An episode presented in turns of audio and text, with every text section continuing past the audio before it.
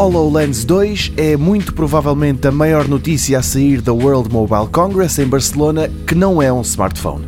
Trata-se da nova geração do equipamento de realidade misturada da Microsoft, um gadget que, quando foi mostrado pela primeira vez, apontava bastante aos jogos, mas que, com o passar do tempo, foi ganhando espaço de desenvolvimento a pensar nas empresas.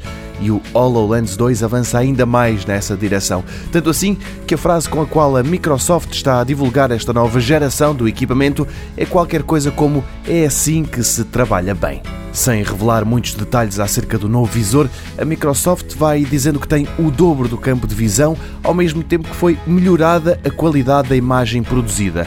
É o mesmo, afirma a empresa de Seattle, que trocaram um televisor 720p por um 2K e desta vez tem tecnologia que lhe permite monitorizar continuamente para onde é que o utilizador está a olhar. Na apresentação, a empresa sublinhou que esta geração está a ser testada já em ambiente real, nomeadamente na Airbus e na Saab, entre outros. E há casos, como o da construtora Civil Trimble, que transformou o visor em capacete de forma a que possa ser utilizado em ambiente de obras. Vai estar à venda este ano, numa data ainda a definir, o preço deve rondar os 3 mil euros.